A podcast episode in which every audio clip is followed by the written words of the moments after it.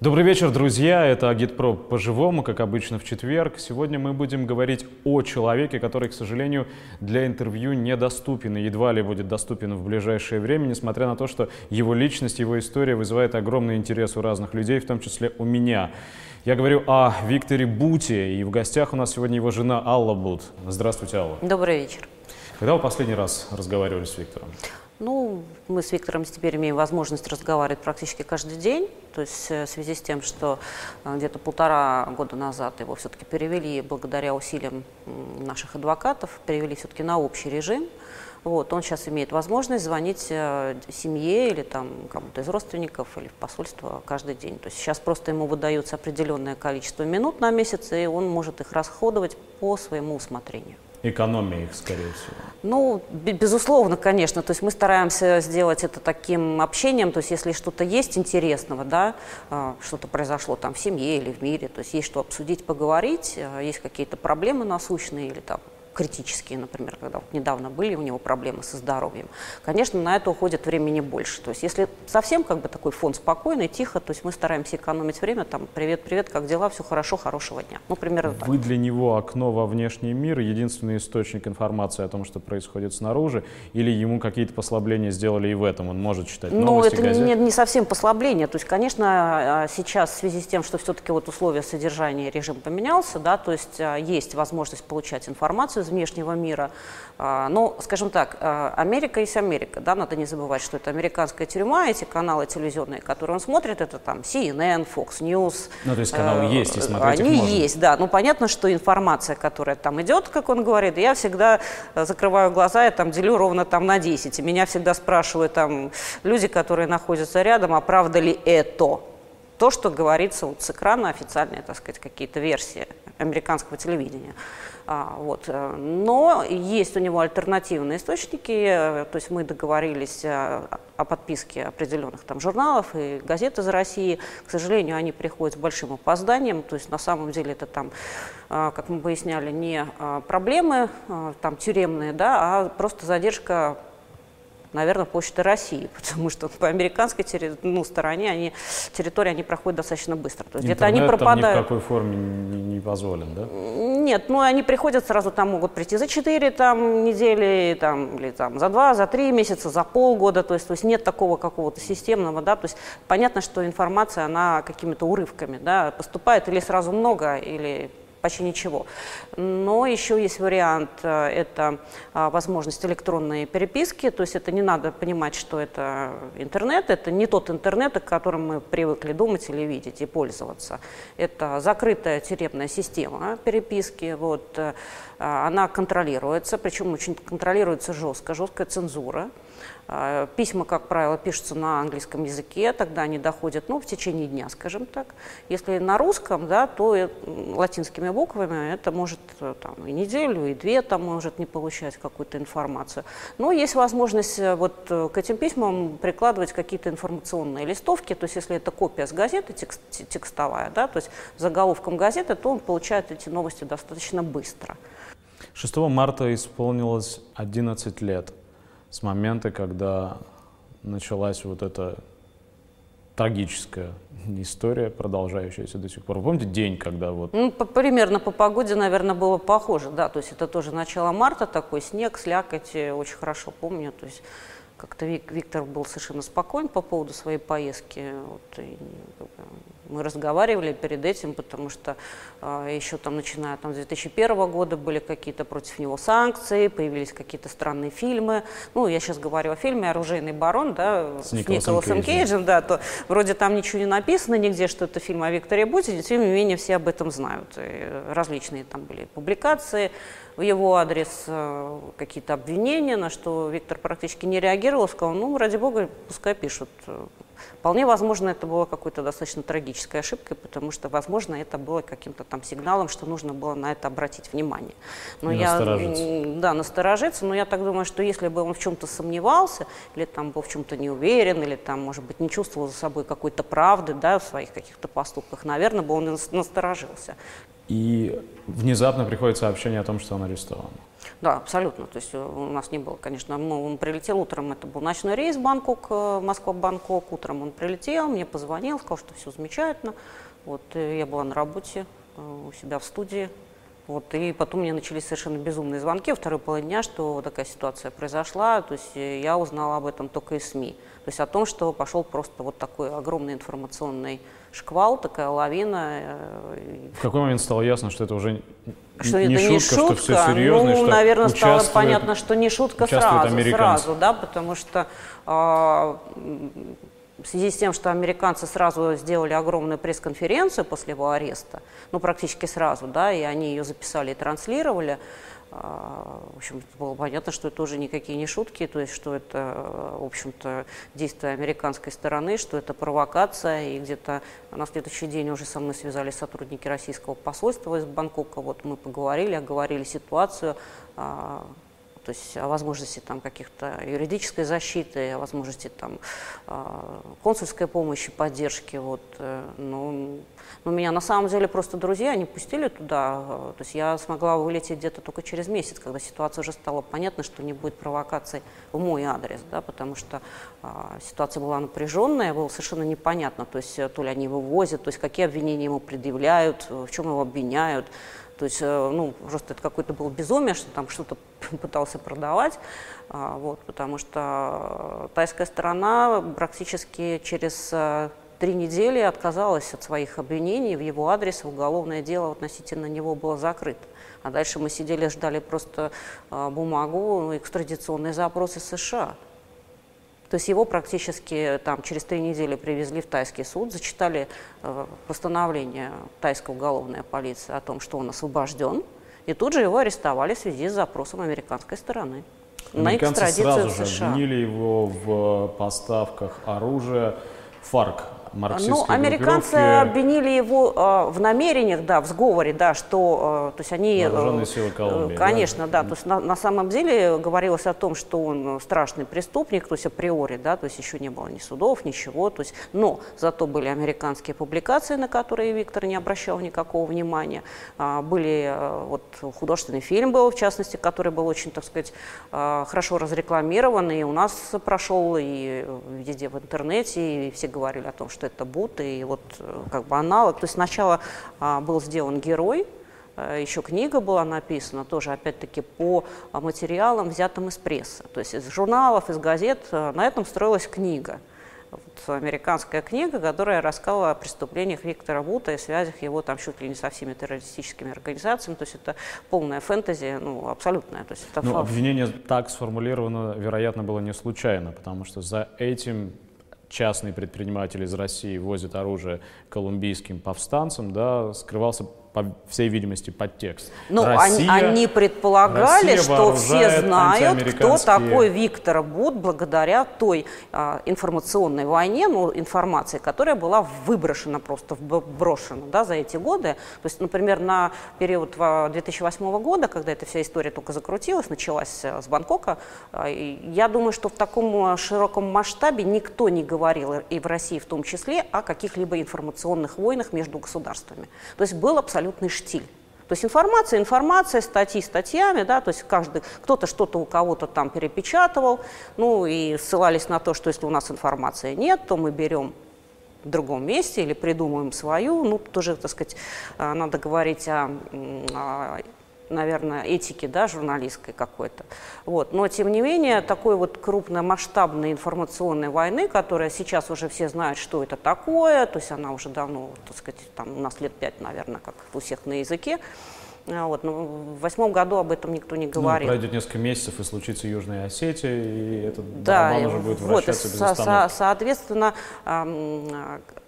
никто не знал, кто такой Буд, по сути, да, то есть если бы не было вот этой а, предыстории перед его арестом, да, вообще никто бы не знал, кто такой Буд. То есть американцы, распиарив его практически там, не знаю, до каких-то там мировых масштабов, а, на какой-то предыстории, абсолютно нигде ранее не озвученной, вот, а, тот же самый, например, образ, который они там создают, они его арестовывают, проводят спецоперацию на основе провокации, основе человека, который, там был второе действующее лицо, который был заранее ими завербован. Ну, это такая вот очень сложная такая детективная игра, история. Вот, и это все практически, то есть э, арестовывают реального человека, российского гражданина Виктора Бута, но за ним видят тот образ, который сами и создали но перед это этим. образ уже не конкретного человека. Абсолютно, это абсолютно. Уже, это, уже это, это, игра, это герой. который в чем? Зачем это было нужно? И самое, самое интересное... Можете сказать, зачем это было нужно? То есть вот ну, цель. Вы знаете, Ясно, что, что не, не только одного человека задержать. Я думаю, что, ну, во-первых, тут э, можно много чего говорить, но, во-первых, конечно, Виктор был первый э,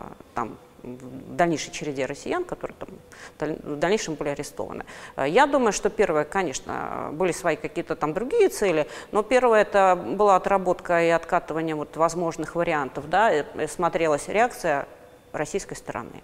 А, реакция третьей страны, в данном случае Таиланда, то есть как поведут себя правительство стран в этой ситуации, когда российский гражданин будет арестован в третьей стране. То есть сразу ли пойдут на сделку, будут ли он, будет ли Россия заявлять какие-то претензии или там предъявлять там какие-то там да, претензии американцам, летайцам, то есть а, то есть я думаю, что здесь отрабатывался четко механизм по аресту наших граждан в третьих странах. Это один момент. Второй момент. А, мы говорим о бизнесе Виктора, который а, начинался в 90-х годах. Он начинался сначала в России, потом перекочевал а, в Арабские Эмираты. Это был 93 год. Рынок в Эмиратах был воздушных перевозок грузовых практически свободен. И там он организовал свою первую фирму коммерческую, самолеты были взяты в лизинг. А, фирма была очень маленькой, а, конкуренции не было практически никакой, грузопоток был просто огромный. То есть мы понимаем, что это речь идет о 90-х годах, когда в 93 году в России не было ничего. То есть перевозили практически все. Вот. А, значит, бизнес достаточно быстро вырос, то есть к 1997 году. То есть вы намекаете на то, что кто-то хотел это все дело прикрыть, убрать его с рынка? Я думаю, что, конечно, безусловно, потому что мало того, что Виктор а, достаточно активно работал на рынке а, в азиатских странах, он еще как бы стал уже а, перевозить какие-то товары по Африке. И к 1997 году практически был одним из самых крупных авиаперевозчиков в африканском регионе. Скажем так, неконтролируемым какими-либо а, зарубежными спецслужбами. Я имею в виду там американскими, британскими или французскими или какими-либо другими. Потому что, конечно, а, а русский бизнес на тот момент, это середина, конец 90-х годов, а, пускай даже там, а, ну, в Европе, само собой, то есть даже в Африке, да, а, он вызывал двоякое отношение, то есть а, там у тех людей, которые э, на этом рынке тогда доминировали. То есть это всегда расценивалось появление русского на рынке, это или КГБ, или там бандиты, да, то есть других вариантов не было. То есть не было вариантов, что там пришел просто нормальный человек, э, какой-то бизнесмен, который не хочет с ними сотрудничать, исходя из своих принципов, не собирается им представлять, предоставлять какую-либо информацию. А такие предложения звучали? Да, такие э, были предложения. В 96 году Виктор в связи со спадом грузооборота и там в Арабских Эмиратах, да, он центральную свою базу Э, перевел э, в Йоханнесбург и открыл там совместное предприятие а, с э, компанией южноафриканской, тоже грузо, а, авиагрузоперевозки. И тогда, конечно, были, были предложения, были предложения предоставлять какую-либо информацию о клиентах, о заказчиках, о перевозимых грузах, ну и так далее, так далее. С чьей стороны? Ну, насколько мне, мне, да, конечно, там достаточно сильная разведка была британская военная, работала, и э, вот, и, конечно, и ЦРУ там были сотрудники, конечно, потому что э, регион сам по себе в 90-х годах, да, то есть э, российского бизнеса там практически не было никакого. Да, этот регион и сейчас не остыл. Ну да, но говоря. нужно понимать, что если, например, такая крупная авиакомпания, как у Виктора, там десятки самолетов летала там по всем странам практически, да, перевозя грузы, вызывала очень большую настороженность и, я бы сказала, ну, скажем, конкуренцию, да, то есть практически он там за год или за полтора года, работая в Йоханнесбурге, он практически составил конкуренцию государственному авиаперевозчику что мало кому понравится вообще-то. Это все мотивы, которые могли бы быть за этой историей? Или помимо Ну, я думаю, я думаю, что за, там за, были какие-то политические какие-то мотивы, потому что Виктор, там, он человек идейный, он очень идейный, очень принципиальный, возможно, он помогал каким-то лидерам африканских стран в борьбе за свою независимость, ну, нужно понимать, что в Африке, например, там революция, они как происходят, там сегодня партизан, завтра президент, сегодня президент, завтра партизан, но есть какие-то идеи, да, то есть, э, там, не знаю, вас, мы все, по крайней мере, мы, и Виктор, в том числе из СССР, и воспитывался он на каких-то идеалах все-таки, причем на очень жестких идеалах и принципах, которые э, с приходом 90-х он никак не изменил. То есть он в душе оставался тем же пионером, там и комсомольцем, комсомольским лидером, и, так сказать, его мечта это была посетить Кубу, Фидель Кастро и так далее, и так далее. То есть он, на самом деле, я бы сказал, такой коммунистический романтик. Вы познакомились в Мозамбике. Да. Что тоже вполне в эту канву вписывается, потому что в Мозамбике, когда там работал переводчиком, по-моему, Виктор... Да, да он, у него был ускоренный курс военного института э, московского, тогда он назывался Военный институт иностранных языков, и я... Ну него... еще бы его после этого с разведкой не ассоциировали, после такого вуза. Тут да. Ну, на самом деле военная миссия, да, военные переводчики, ну тут... Э, Но тем не менее, вы познакомились в Мозамбике, он там военный переводчик. Ну, мы познакомились очень, вы же понимаете, это опять-таки все-таки 90-е у нас э, при посольстве была комсомольская ячейка, все мы были комсомольцы, все ходили на комсомольские собрания. Виктор, так сказать, э, в силу своих каких-то лидерских задатков был там председателем, как я уже не помню, как называется, комитет комсомола. Мне предложили, так как я закончила как раз на момент своего появления в Мозамбике э, Академию дизайна в Санкт-Петербурге, то есть э, тогда это было Высшее художественное промышленное училище Мухина, сейчас это Академия дизайна Штиглица, то есть восстановили просто. Вот, и мне предложили расписывать посольство э, в клубе, да, вот, э, как комсомольскую нагрузку. В общем, ну, я к тому, что в этот момент, когда вы, комсомольцы, там оказываетесь, в Мозамбике идет жестокая, уже не один год, идет жестокая гражданская война между марксистским фронтом, который находится у власти, и поддерживаемыми ЦРУ и американцами, интересами южноафриканской Да, где-то, видимо, на севере, насколько я знаю, да, потому что с самого... Повстанческой группировкой, да. Мапуту было спокойно, а вот э, все действия были там, и вот, например, насколько я знаю, Виктор там, кстати, подхватил очень тяжелую форму малярии, то есть это первые вот какие-то вспышки малярийные, э, и насколько она лечилась, в общем-то, неизвестно тогда, то есть это там, не знаю, 89-й, наверное, год, где-то так. А, вот. Э, ну, я к тому, что вы познакомились фактически на передовой холодной войны. Ну, да, наверное. По да. вашу сторону баррикад были Советский Союз, Куба, кстати Ну, по говоря. крайней мере, я помню, например, то визит Шеварнадзе туда а, на тот момент, в Мозамбик. Вот, э, то есть это серьезно было достаточно. А потом происходит крушение вот того государства, в котором вы родились, воспитывались. А, как он его переживал, как вы его переживали? Ну, на самом деле, да, как мы все переживали, наверное, все никто ничего по большому счету не понимал и не понимали, насколько это серьезно и насколько это надолго, да, то есть, то есть как бы все равно там сколько там 21, 22, 24, всем 23, то есть вряд ли там кто-то задавался какими-то глобальными вопросами, а что же делать дальше. Вот. Но ситуация была такова, что и мне пришлось как бы выбирать а, между работой там Э, потому что ее практически не стало. Я имею в виду, когда-нибудь впоследствии, после того, как это уже э, событие вошло в историю, я имею в виду распад Советского Союза, доводилось вам это обсуждать? Говорили ли вы об этом? Что это в его глазах, в ваших глазах значило Нет, для я, вашего поколения? Вы знаете, на самом деле все как-то вот а, а, скажем, если представить себе там вертушку какую-то, да, то есть если, например, она там э, была какая-то сначала замедленная, то она с годами просто увеличивалась, увеличивалась, то есть частота вращения увеличивалась, у нас просто даже не было какого-то времени и даже интереса вспоминать то, что было в 90-х, потому что приходили новые события, э, какие-то новые идеи, новые действия, и прошлое на самом деле мало кого интересовало. Вот, э, скажем, с точки зрения, а, в связи с тем, что мы уехали тогда в 93 году из Москвы уехали в Арабские Эмираты, и это был какой-то совсем другой мир.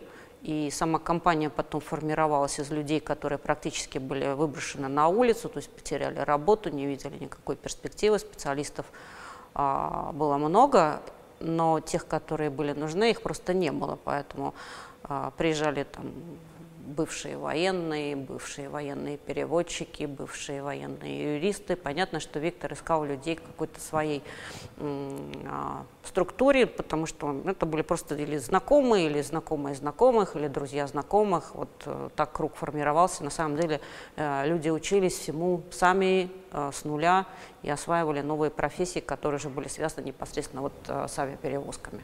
Если вернуться к самой истории после ареста, которая началась, почему мне она так интересна? Еще раз я наблюдаю вот с самого первого момента. А, потому что, к несчастью, это, конечно, не единственный случай с нашими гражданами. Но я не могу вспомнить, чтобы человек, оказавшийся в подобных обстоятельствах, так упорно, несмотря на все колоссальное давление, которое на него оказывается, несмотря на крайне робкую, а иногда совершенно эфемерную поддержку со стороны собственной страны, собственного отечества, тем не менее продолжал сохранять вот эту позицию, не отказывался от своей э, первоначальной точки зрения, от своих, от своих показаний, не соглашался ни на какие сделки со следствием, с обвинением. А предложения такие, насколько я знаю, да, не, конечно, неоднократно конечно, поступали. Да, были. Вот. И вот эта вот драма, человек против, ну, ну, можно ли найти на карте мира более могущественное и сильное государство? Один против всех. Как это происходило? И э, как вы думаете, почему до сих пор ни одно из тех предложений, которые ему поступали, не было им принято, рассмотрено? Ну, во-первых, Виктор человек не компромиссный в данном, в данном случае, если вот одним словом сказать. Он не пошел бы ни на какие компромиссы, то, что противоречит его убеждениям, то, что не является правдой, ну, реально правдой, да, то есть э, э, даже ради того, чтобы спасти свою там жизнь, э, ну, судьбу, наверное, да, и нашу в том числе.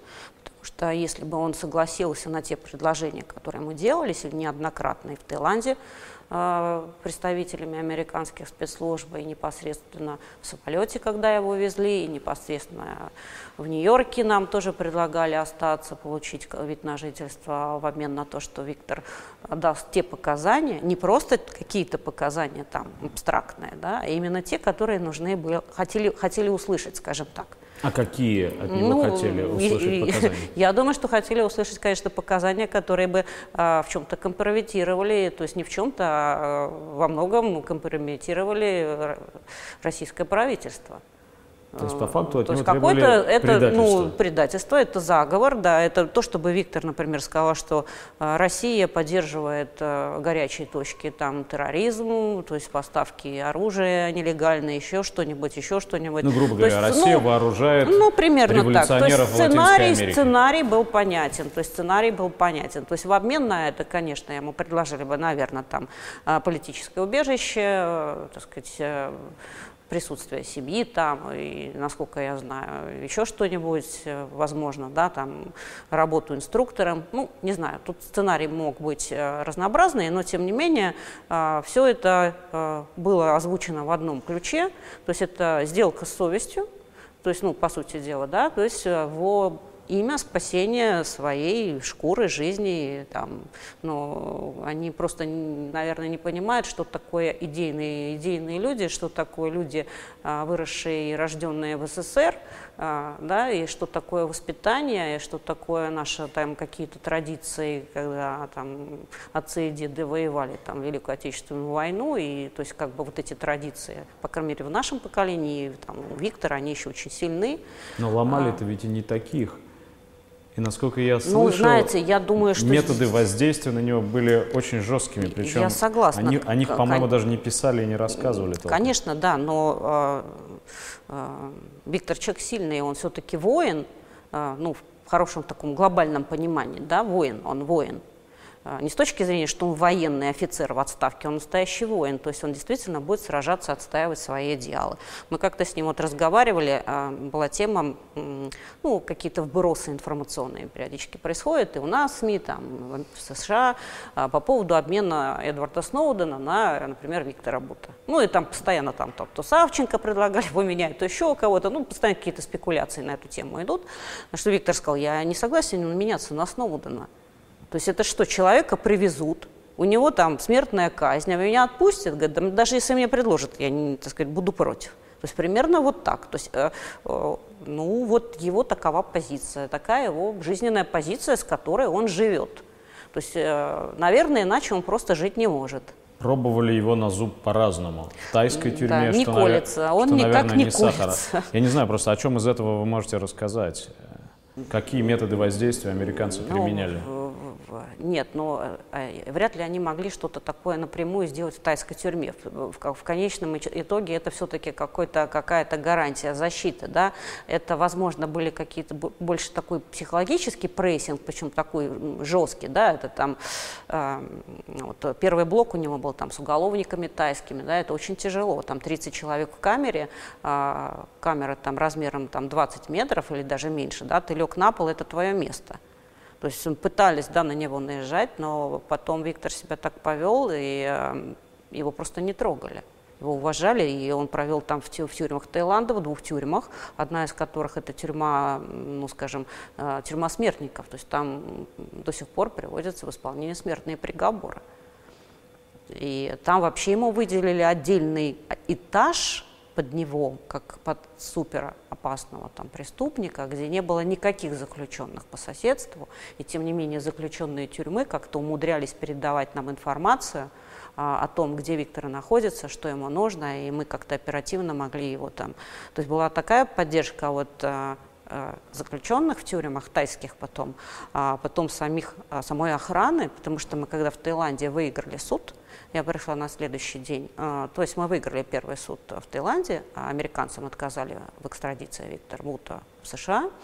А, я пришла на следующий день в тюрьму, и там офицеры охраны просто хлопали и поздравляли, и сказали, что он скоро поедет домой. Понятно, что никто не думал о том, что дальше будет апелляционный суд э, закрытый, и решение будет полностью перекручено ну, на 180 градусов переделано и э, что это будет, конечно, очень сильное политическое давление со стороны США. Россия сделала все для того, чтобы помочь? Я думаю, что нет. Не знаю, в силу чего и с чем это было связано. В силу того, что э, на тот момент э, у России внутри государства были огромные проблемы, и, там, с властью, наверное, да, было в какой-то степени непонятно, стоит ли... Э, то есть э, я думаю, что, э, наверное, тем структурам, которые, в принципе, должны были, наверное, как-то в этой ситуации принимать какое-то участие, помимо Министерства иностранных дел, да, может быть, не было какой-то там Отмашки. информации и отмашки, конечно, и информации. Ну, его же Прак- на, на, начали ломать наверное, в самый разгар перезагрузки. У нас же добрые отношения с американцами. Самый, наверное, такой момент, когда а, была такая настороженность, то есть информация с американской стороны была а, подавалась под таким, я бы сказала, поршнем, под таким огромным давлением, негативная, да, а, а наша сторона не обладала какой-то информацией, потому что для России он был человек, э, ну, скажем, э, вне страны, который уехал в 90-х и там занимался там, каким-то бизнесом. То есть не было никакой на него информации негативной, но и позитивной тоже. То есть, а, видимо, пока она собиралась, перепроверялась или проверялась, я даже не знаю, с чем это связано на самом деле. А, но, наверное, в Америке, в Таиланде было большая вероятность э, отыграть его. Э, Если его, его возвращение. в самолет, уже все. Ну, да, да, ну там уже понятно было, там уже там подключились такие, скажем, структуры влияния, потому что когда Виктор вывезли, это был ноябрь, в ноябре его должны были освободить, потому что после того, как а, было решение апелляционного суда в Таиланде, да, о его экстрадиции, прошло уже три месяца. То есть постоянно там шли какие-то политические такие внутри а, Таиланда движения, парламент, то против, то за, то есть никто не знал, что делать, потому что, с одной стороны, вроде и Россия Россию не хотели обижать, да, и американцев тоже не хотели обижать. То есть там правительство просто разрывалось, они не знали, какую сторону принимать, то ли отдавать будто, то ли не отдавать будто. Ну, тут американцы, конечно, я бы сказала, больше, так сказать, подсуетились, и я так понимаю, что очень серьезно какая-то механизм был задействован, потому что вот после того, как Виктора в ноябре вывезли в начале, то где-то примерно там через неделю, через две а, были опубликованы документы на сайте Wikileaks. А, а, это переписка американского посла в Таиланде с представителем Госдепартамента, где там просто, просто говорилось, объясните в конце концов этим тупым тайцам, э, что если они нам не отдадут ВУ, то у них будут очень серьезные политические проблемы. То есть, ну, просто вот открытым текстом. То есть там, видимо, были задействованы такие структуры. С чем это связано, я не знаю. А, возможно, с огромными суммами, которые а, были потрачены на эту спецоперацию. То есть практически они ловили того, кого они хотели поймать. То есть ведь а, для того, чтобы создать определенный имидж, да, то есть это огромные затраты, это огромная работа, которая проводилась практически там 8 лет до той спецоперации, которая там, его же нужно было убедить в том, что он должен выехать, например, из России и поехать в Таиланд. Да, то есть, ну, тут э, была очень игра, которая не знаю, детектив можно снимать политический. Ну, требует большой подготовки. Скажите, а в, в американской тюрьме э, тоже ломали? Нет, в тюрьме, конечно, в Америке нет. Э, скажем, напрямую, напрямую нет. Но а, период, когда он находился в Нью-Йорке а, под следствием, ну это даже не следствие, это пока шел судебный процесс, до вынесения приговора. А, те вот условия, где он находился, вот сейчас про Бутину тоже рассказывали много, да, что там ей спать не дают. Ну, то есть это примерно, наверное, э, только часть того, что происходило с Виктором. То есть его поместили, это на Манхэттене есть такая предварительная там тюрьма, а там опять тюрьма в тюрьме, то есть я там была, это такие, э, это вот э, что-то как, не знаю, как, наверное, бетонный бункер внутри тюрьмы, как орех такой. Вот там своя система охраны, своя система проверки, своя система всего. И, а, конечно, те камеры, где он, та камера, где он находился, это одиночка, которая, э, это была зима, это был январь месяц, э, в Нью-Йорке были морозы, она промерзала, Виктор просто замерзал. Э, место, на котором там спать, это бетонная такая, летая, даже не знаю, не кровать, не кровать, какой-то Э, основание да, бетонное с пластиковым матрасом, э, то горячая вода идет, то холодная вода идет. Э, то есть непонятно, можно ли помыться, нельзя ли помыться. Если ты начинаешь стучать, там, тебя приходит это правонарушение, могут еще более жестко наказать. Если, например, как они говорят, забыли принести еду, ну забыли. То есть там до сутки, может быть, там еще там побольше, потом что-то приносят. Ну, типа, мимо проходили, забыли. То есть, если ты начинаешь требовать, а требование это называется нарушение режима. То есть, что касаемо там дневного света, там просто окна были замазаны серой краской, ничего он не видел в лучшем случае, это когда проходили э, заседания э, в суде. Потому вот что вот его, когда одиночка... приводили, он просто жмурился от этого яркого дневного света, который он там не видел, а, а су процесс судебный в Нью-Йорке шел почти полтора года. С полтора года человек в одиночной камере, замаринован конечно, как да, в банке да. И он добавок там э, насчет прогулок тоже, это, конечно, нельзя назвать прогулками, потому что э, когда я, например, ну вот в этот особый блок поднималась, там был такой зал, небольшой перед входом э, стояли отдельные большие клетки, и в них сидели люди. Это называлось прогулкой. Ну, в этом зале были большие окна, там был дневной свет, например. Как назвать это прогулкой, я не знаю. Наверное, это звери в клетке.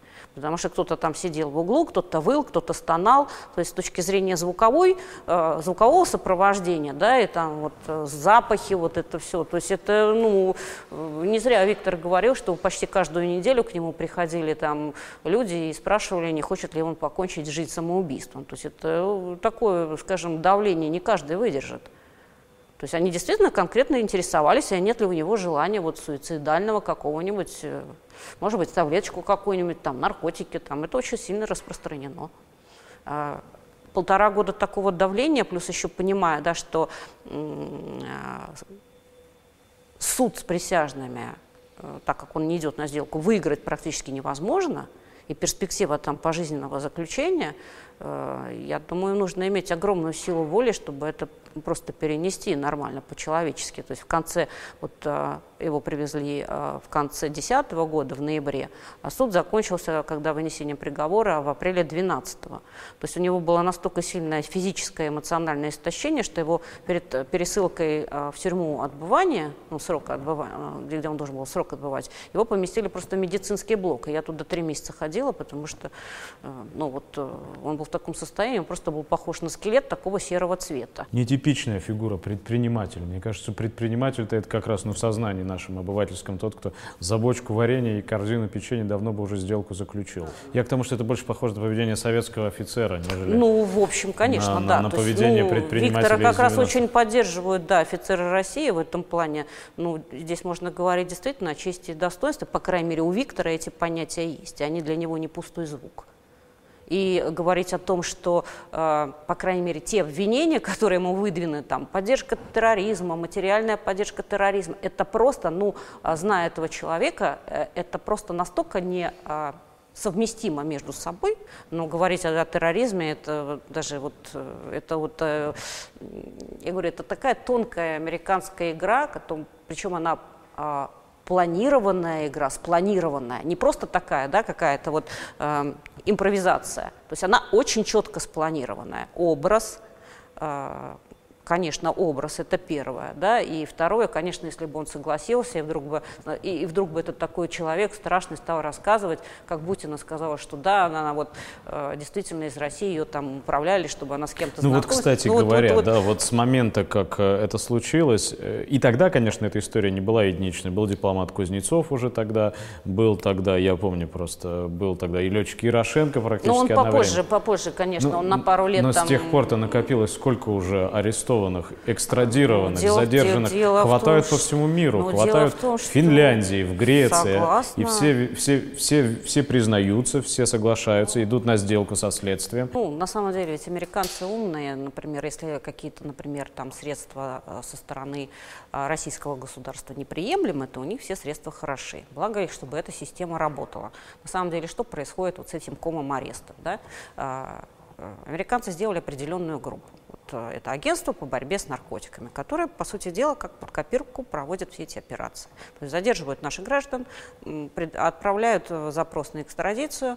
Э, первая фраза, которая там, насколько я знаю, звучит, мы предполагаем, по нашим сведениям, ни предположения, ни сведения российской стороны, ни дипломатам никому не предоставляются. Все только в Америке в суде. Если надо, значит, мы там все достанем. Но схема абсолютно четкая. Вот, э, это или провокация, или просто задержание. А там дальше получается что? То есть есть определенные, конечно, структуры политические, э, которые получают э, серьезное финансирование государственное из бюджета под, это, под эти операции. Да? Не просто так это все. А получается, что те люди, которых задерживают, они, в общем-то, тоже непростые граждане, там, которые работают дворниками или еще кем-нибудь. Не хочу никого обидеть, но просто это там специалисты в IT-технологиях, да, или там еще где-то. Предлагается сделка, Говорит, ну или ты признаешь вину, все расскажешь, или хотя бы скажешь, что ты виноват. Как ты вмешивался в американские да, выборы. Да, да, примерно выборы, там ломали, все компьютеры, все там системы скрывали, я от этого далека, но примерно схема похожа. Вот. Или будешь сидеть как бут. То есть слово «бут» э, действует просто как, не знаю, как взрыв гранаты, да? То есть 25 лет тюрьмы, 30 или пожизненно. Никто за это, ни, никто не готов пожертвовать своими идеями, принципами просто для того, э, ради самих идей, да, чтобы сидеть там 25 лет. Нет, ну, все признаются в своей вине, идут на сделку, получают там, ну, от трех до пяти, скажем так, а иногда и меньше. Ну вот как вот вы отнеслись к истории с э, Бутиной? Не, ну Виктор, например, прокомментировал, он сказал, что это, в общем, выбор каждого. Она молодая девушка, и потерять свою жизнь э, без семьи, без детей в американской тюрьме, это нужно быть очень глубоко идейным человеком. Но тут просто нужно говорить э, об идейности, и вообще я не знаю, так сказать, Марию, и мне сложно об этом судить. И он сказал, что на самом деле это есть не ей с этим жить. То есть это ее дело, ее а, выбор. А, а, а вам жить, а вам жить с этим. И получается, что а у нас, взяв да. Э, Виктора, да, поместив его в тюрьму, они фактически заключили туда и вас. И, ну, я бы и, сказала, что да. Получается, что так. И, и дочь косвенно ну, приговорена ну, тоже ну, ну, к этому. знаете, да, мы уже на самом деле, то есть если говорить там о восьмом, э, с восьмого года по, наверное, двенадцатый, э, пока вот э, там сначала тайские тюрьмы, э, процессы все вот эти были, потом американские тюрьмы, процессы, суды. Я, наверное, сидела вместе с ним, потому что, во-первых, как бы здесь и связь такая, ну, у нас плотная, да, эти все переживания, то есть, ну, я не могу сказать, что э, для меня это э, было как-то вот очень легко, то есть это не то, что было легко, я просто ничего не видела, я, я просто болела, то есть вот реально болела, наверное, мы говорили о том, что вот сейчас будет 11 лет, и я, наверное, в себя как-то более-менее пришла, чтобы там хотя бы по сторонам смотреть и пытаться что-то делать еще, а, и как-то что-то видеть, и на что-то эмоционально реагировать, ну просто хотя бы ожить. Да, наверное, только там года два назад или два с половиной примерно. Этого у меня просто не было, потому что я, ну, реально просто находилась рядом с ним. И каждый вот его звонок э, я абсолютно четко понимаю, вижу, слышу вот эти звуки тюрьмы, эту тюрьму, эту жизнь. И она идет параллельно с нашей. То есть с моей, с моей дочерью. А она имеет возможность разговаривать, видеться? Да, да. Нет, видеться мы никто, никого не виделись. Вот мы пока сидим в стартапе не знаю, в ожидании. Просто, э, то есть вот эта вот наша жизнь параллельно, она на самом деле, можно сказать, что мы вместе с дочерью и с э, мамой Виктора вместе сидим с ним в тюрьме. Ну, просто, например, если на момент ареста э, нашей дочери было там 11 лет, то прошло вот э, еще 11 лет, вот ей сейчас будет 23, то есть она выросла без отца, да, без отца, скажем так, вот э, рядом была мама, которая была э, ну, настолько, скажем, погружена, да, что э, даже для меня, наверное, важно было э, ее присутствие рядом, как и для Виктора было важно наше присутствие с дочкой тоже рядом. То есть мы вместе ходили в тюрьму, мы были практически на всех судах, и из-за этого, конечно, э, понимаю, что, может быть, у меня уже психика, как у взрослого человека, она все-таки была, ну, такая, ну, какой-то закаленная, да, уже такая взрослая, созревшая, ну, состоявшаяся, то для ребенка это, конечно, была очень сильная, наверное, психологическая такая травма и стресс. И, э, но мы совместно приняли решение, что э, дочь наша будет а, вместе с нами и в США, и на всех судах. Ну, не на всех, там частично на каких-то заседаниях, и будет приезжать и в Таиланд. А, э, конечно, из-за этого были проблемы со школой, и мы уже потом в экстернат перешли, потому что нужно было быть в Нью-Йорке, а тут нужно было сдавать экзамены, и это все так она очень, наверное, рано а, повзрослела и, ну, с точки зрения какой-то психологической, да, эмоциональной, и, и стала таким ну, взрослым, серьезным человеком самостоятельным. Вот, э, конечно, эти события, ну, это горе, оно просто так эм, незамеченным не проходит. То есть нет каких-то таких вот она действительно серьезный очень человек, очень взрослый, серьезный человек для своего возраста. Ну, к вам, ни к ней не приходила мысль о том, что он зря все-таки упорствует? Ну, что, да, быть... конечно, мы как-то... Да, вот, выбор, когда на одной чаше весов семья, Конечно, а хотелось другой... сказать, что Виктор, да, ну как же, вот тебе же предлагали, э, ты же мог вот там сказать, да ладно, э, там, какие принципы там в конце концов, мне там, может быть, и не на сто процентов и помогают, может быть, и забудут или забыли, и в конце концов у меня жизнь одна.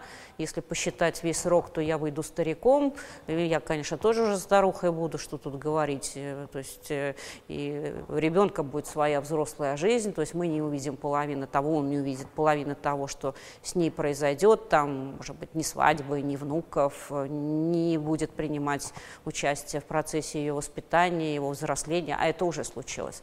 Вот. Неужели это, вот эти принципы стоят вот так, чтобы так, жизнь одна, одна, да, она одна. То есть можно так вот взять и разменяться. То есть сказать, да ладно, вот скажу, что хотят. Привезут там семью, ну, где-нибудь там в домике поселят, где-нибудь там далеко, и мы там тихо-мирно в Америке где-нибудь в глубинке там тихо-мирно доживем. Но ну, во-первых, я себе этого, конечно, не представляю, а Виктора тем более. Для него эти разговоры, они просто, а, а, они неприемлемы в принципе. Он на эту тему даже разговаривать не хочет.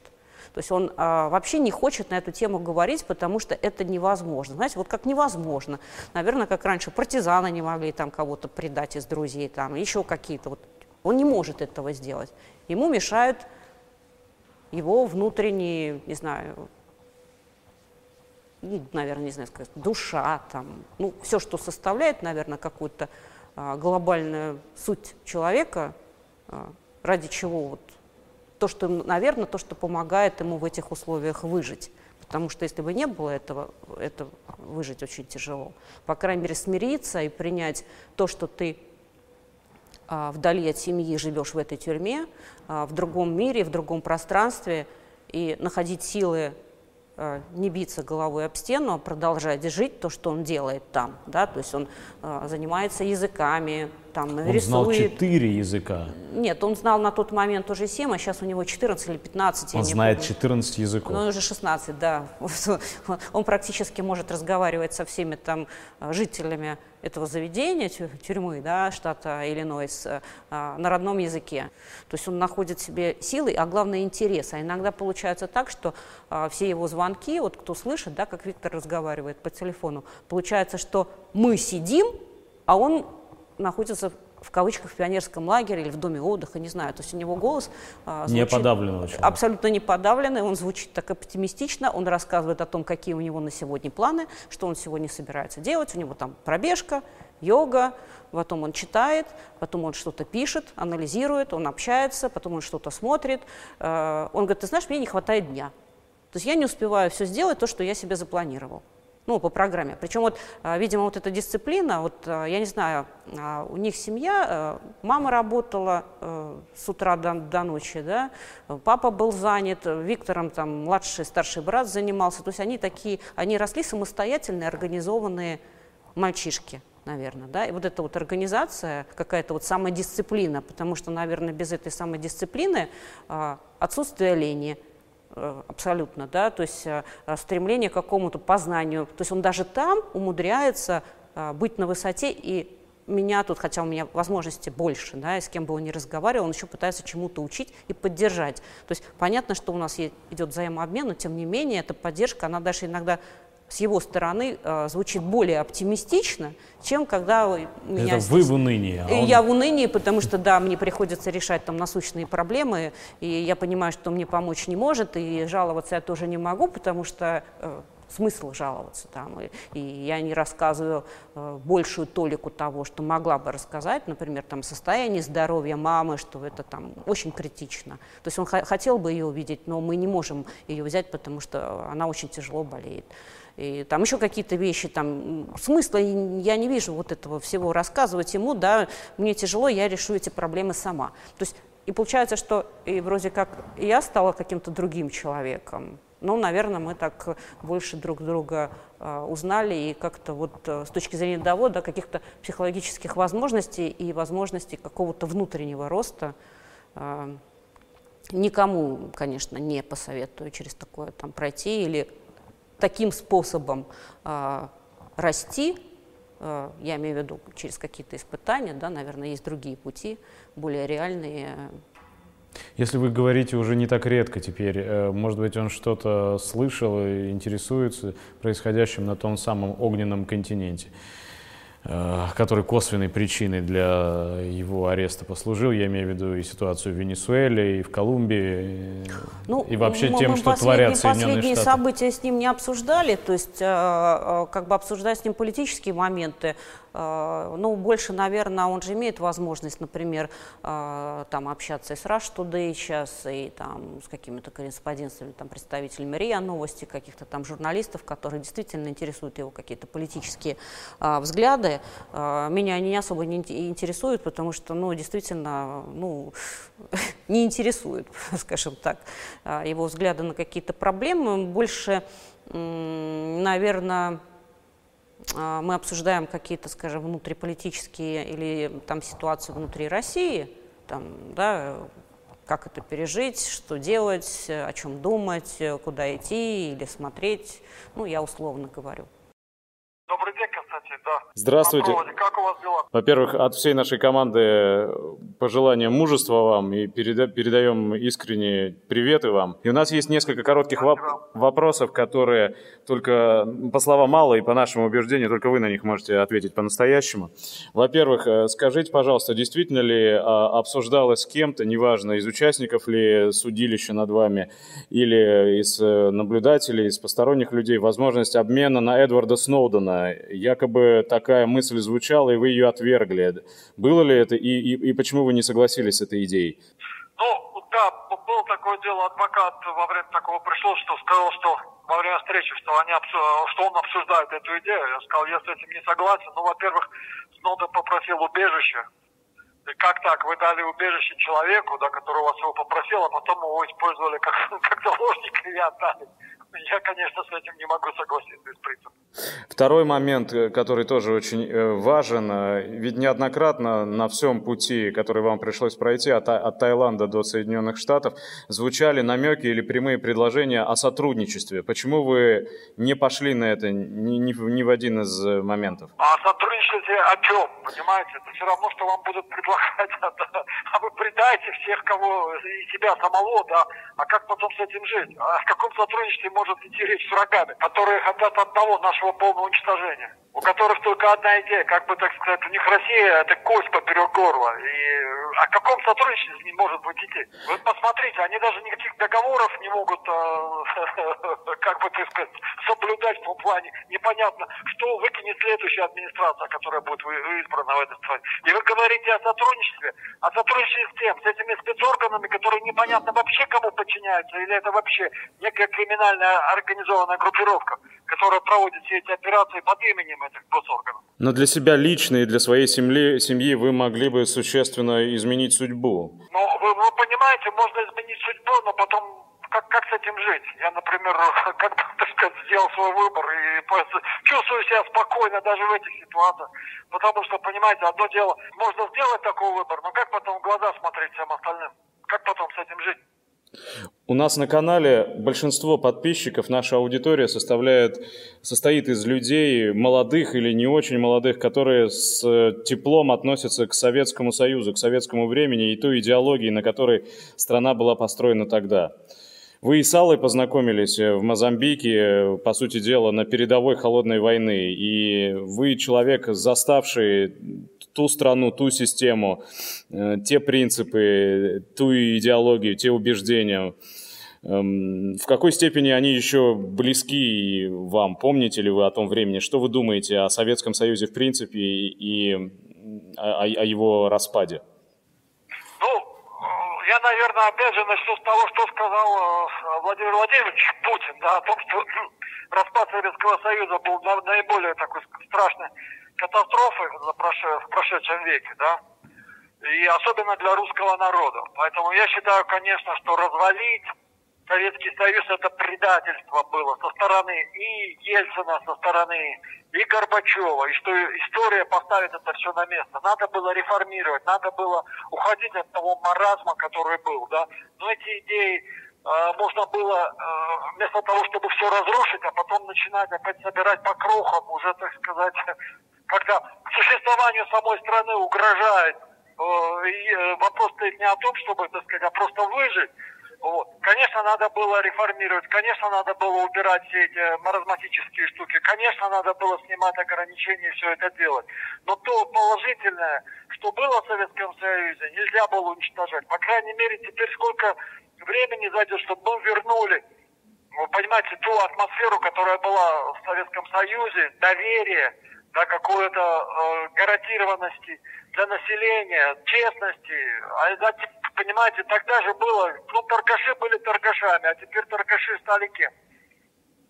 Вот в чем, конечно. Конечно, все, кто выросли в Советском Союзе, это хорошо помнят, это в нас, это в крови, и мы должны это передать. И я уверен, что э, в другой форме, но мы придем к государству справедливости, к государству, в котором будут э, не только, там сказать, э, одна форма собственности, будут представлены все формы собственности. Но основные объекты, которые были построены трудом и потом миллионов людей, должны, конечно, принадлежать государству. И самое важное, очень эффективно этим государством управлять. управляться, чтобы они приносили действительно прибыль и работали на страну. Огромное вам спасибо. Могли бы вы напоследок сказать, э, произнести какие-то слова напутствия молодым, тем, кто еще вступает в жизнь и кому, возможно, еще предстоит столкнуться с очень серьезными вызовами. Не дай бог с похожими на, на те, которые приходилось преодолевать вам, но тем не менее, откуда брать твердость, мужество, во что верить, на кого ориентироваться? Ну, во-первых, у нас в генах, видимо, в нашей крови заложена правильная дорога. Надо только услышать голос сердца, зов сердца. Надо доверять мудрости предков. Надо э, не слушать тот, тот фон и те, э, так сказать, завлекалки, которые Запад пытается нам продать. Понимаете? За всем этим витриной изобилия и видимой порядочности на самом деле а, полное, полное загнивание этой системы. Поэтому а мне обидно, например, э, читать, что нас там очень большая часть нашего молодого населения хочет свалить. А свалить куда? Просто потому, что они не знают истории, потому что они не знают, что такое Запад на самом деле, потому что они не знают, какие отношения там. И поэтому в этой связи нам надо, конечно, и объяснять больше, и давать доступ побольше молодым людям. А главное, конечно, создать условия, чтобы они могли себя реализовать. Огромное вам спасибо. Не будем расходовать драгоценные минуты. Спасибо. Жил... Еще, да, и, и еще хотел, конечно, поздравить всех наших э, дорогих и любимых женщин с завтрашним праздником. Они все-таки, это наша уверенность в будущем, и от них зависит будущее России и решение всех проблем, начиная от политических и демографических. Так что любви вам, удачи, будьте всегда красивые, и вы самые лучшие женщины на свете. Я вас всех люблю. Огромное вам спасибо, держитесь. Спасибо. До свидания. Вы создали фонд поддержки вот таких арестованных наших соотечественников. Э, я правильно понимаю? Да, да, да. Есть какая-то хотя бы примерная цифра, сколько этих людей, и, ну, и что можно дело, сделать? Дело в том, что, э, э, ну, скажем, я задумала, ну, создавала фонд, конечно, это было сделано уже 5 или 6 лет назад с целью попытки собрать какие-то средства на защиту Виктора, потому что, конечно, все эти сказки о миллионах, э, которыми он обладает, это действительно только сказки, и не более того, это фантазия американской стороны, и до сих пор эти его активы какие-то миллионы или миллиарды, о чем они говорили, до сих пор никто не нашел, и про, про это просто забыли. Просто забыли, вот тогда вот сказали, что это так, все это проглотили как таблетку, она там у всех растворилась в голове где-то как песок или как пыль осела, это, вот этот миф, да, чем ну, чем страшны, наверное, вот эти все информационные выбросы. То есть они как вот нерастворимая какая-то известь там где-то оседает в мозгах, и потом она не вымывается ничем. То есть кому-то сейчас говорить, что Виктор Буд не торговец оружием, что там у него нет миллиардов, оно уже как бы как в стенку бить, да, то есть этот ил уже осел, его оттуда из мозга людей, которые отвыкли или не могут думать, или там в силу каких-то своих, не знаю, эм, взглядов не хотят думать или видеть то, что они не хотят видеть. Э, просто бес, бессмысленно и бесполезно, поэтому я как бы даже не какие-то не, там не пытаюсь ни с кем спорить на эту тему. Вы фонд создали для того, чтобы да, адвокатов мы, в том числе мы, мы пытались да, собрать какие-то средства, там частично нам это удалось, но, конечно, это а, не в тех масштабах, а, а, которые были нужны. Вот. Какого-то финансирования или поддержки там, со стороны крупного российского бизнеса, конечно, мы не получили. Думать о том, что население России способно поддерживать на, наш фонд, это тоже э, не, не самая удачная мысль. Но, тем не менее, таких людей становится больше, которые попадают да, в подобные они становятся больше. И дело в том, что, конечно, а, и требуется серьезное финансовое вливание, ну, деньги нужны для того, чтобы действительно нанимать реально а, профессиональных, сильных адвокатов а, чтобы действительно защищать свои права и себя, и особенно в Соединенных Штатах Америки. Вот. Но так как фонд не имеет такой возможности, но у нас два сотрудника это я и там моя дочь, ну, в основном я, конечно, но у меня очень много поступает звонков, я постоянно с кем-то разговариваю, там, с родственниками или родителями, э, вот, арестованных там где-то там и в Таиланде, и в Испании, и там в США россиян, по крайней мере, к сожалению, э, приобретя такой огромный опыт, и понимание того, что возможно сделать, по крайней мере, с точки зрения там, защиты прав кому можно обратиться, с чем можно обратиться, что можно просить, а что нужно требовать. По крайней мере, об этом мы много говорим, да и просто иногда нужна людям какая-то эмоциональная такая поддержка и уверенность в том, что а, бороться нужно и руки опускать нельзя.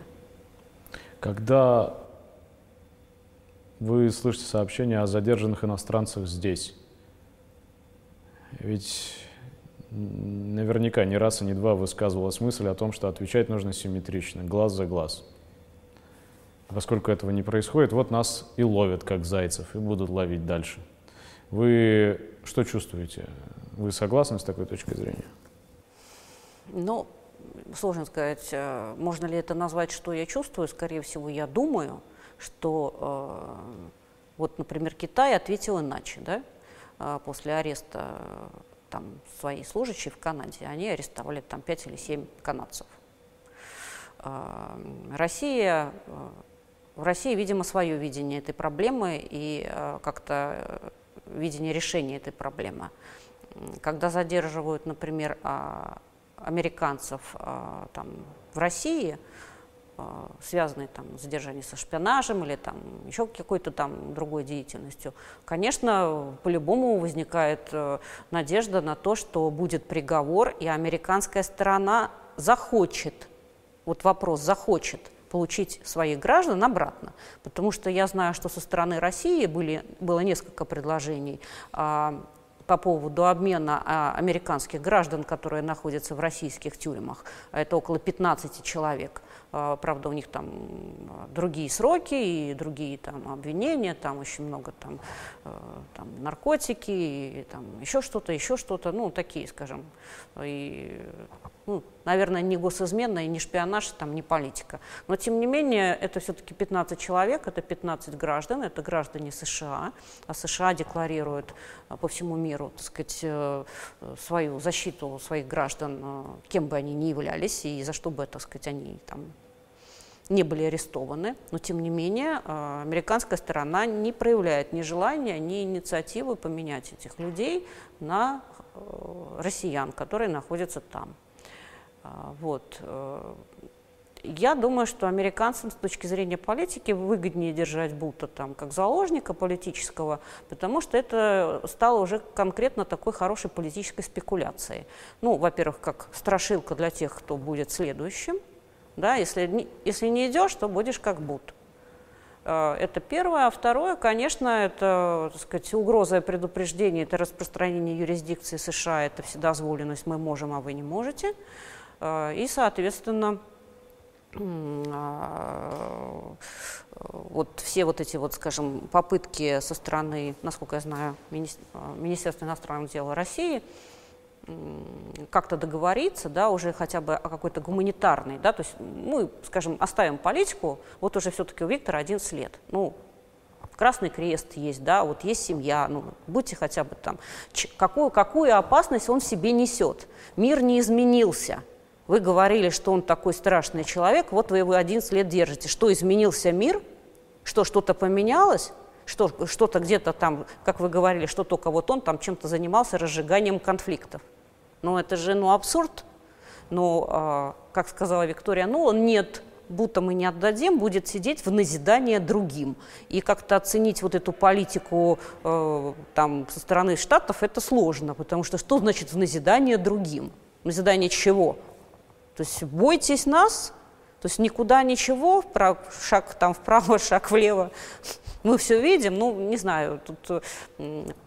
Поэтому, конечно, если э, американская бы сторона там хотя бы в какой-то степени э, э, нашла бы какие-то в себе, не знаю, там, желания, да, ну, сотрудничать с Россией, то, наверное, этот вопрос бы решился давно. Ну, или бы решиться, или мог бы решиться там в ближайшее время.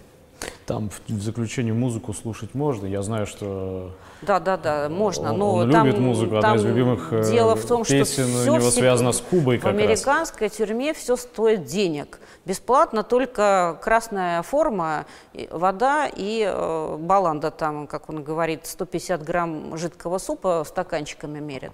Это бесплатно. Остальное, значит, белье, паста, мыло, э, там обувь, носки, предметы личной гигиены, чай, ну, хотя бы.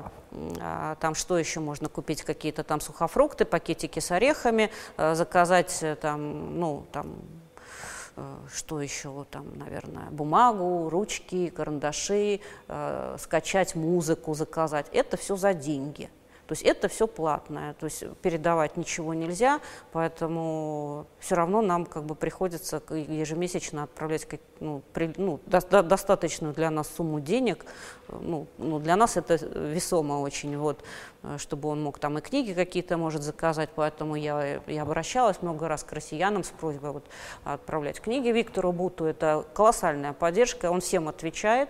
То есть те люди, которые нас сейчас смотрят, могут написать? Конечно, конечно, могут, могут ответ. написать. Он всем отвечает. Я знаю, что у него Мы огром... оставим координаты огромная переписка там из Канады, из Австралии. Я не говорю о России, я говорю о других странах, да, там из Италии ему пишут, там кто-то ему там, э, там по 15-20 долларов переводит, книги отправляют. Ну, одного там, скажем, э, австралийца э, э скажем, та служба, которая прослушивает э, э, телефон, а не разговор, а переписку просматривает. Запретили сначала, как, как сказать, забанили, да, чтобы было понятно. Не на ту тему они разговаривали. Они политику обсуждали, там, политические там, интриги и партии. Потом, значит, когда там что-то произошло, э, власть там поменялась, разрешили опять общаться. То есть там так, такая... Ну, главное, что вот ту песню, которую я знаю, он любит, э, да, он, он, он, он, он скачал себе на плеер, заплатил денег и с удовольствием слушает э, старые, вот э, ему очень, так сказать, душу греют песни, связанные там с Днем Победы, там какие-то, вот он говорит, там танки грохотали, вот сейчас как раз он там э, на 23 февраля, говорит, я сегодня буду петь песни. Танки грохотали, еще что-то, вот сяду и буду петь, там, пока охрана мне не запретит. Сначала на него смотрели как на придурка, они все, ну, так в кавычках там, все собирались и в сторонке и стояли, слушали, смотрели. Теперь уже привыкли, говорит, вроде особого внимания не обращают. Большое спасибо, Алла. Мы можем только коллективно пожелать вам мужества и надеюсь, что кто-то из тех, кто смотрел вас сейчас, откликнется на предложение. Мне кажется, это один из самых интересных собеседников сегодня, с которыми можно было бы вступить в переписку. Желаю удачи. Я думаю, что, по крайней мере, будет полезно. Спасибо. Спасибо.